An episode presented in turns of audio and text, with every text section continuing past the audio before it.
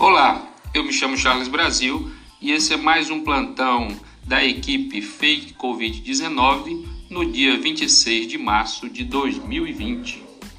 A informação que eu trago hoje é que um norte-americano morre e a sua esposa se encontra internada após ingerir cloriquina para combater o coronavírus.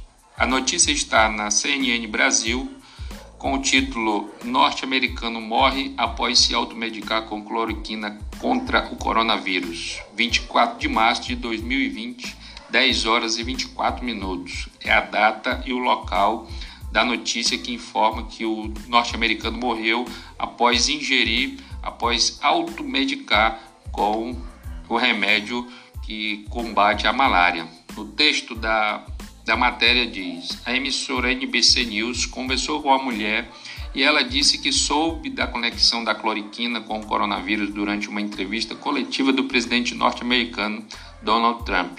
Eu tinha a substância em casa porque costumava criar peixes koi, espécie de carpas ornamentais, disse a mulher à emissora.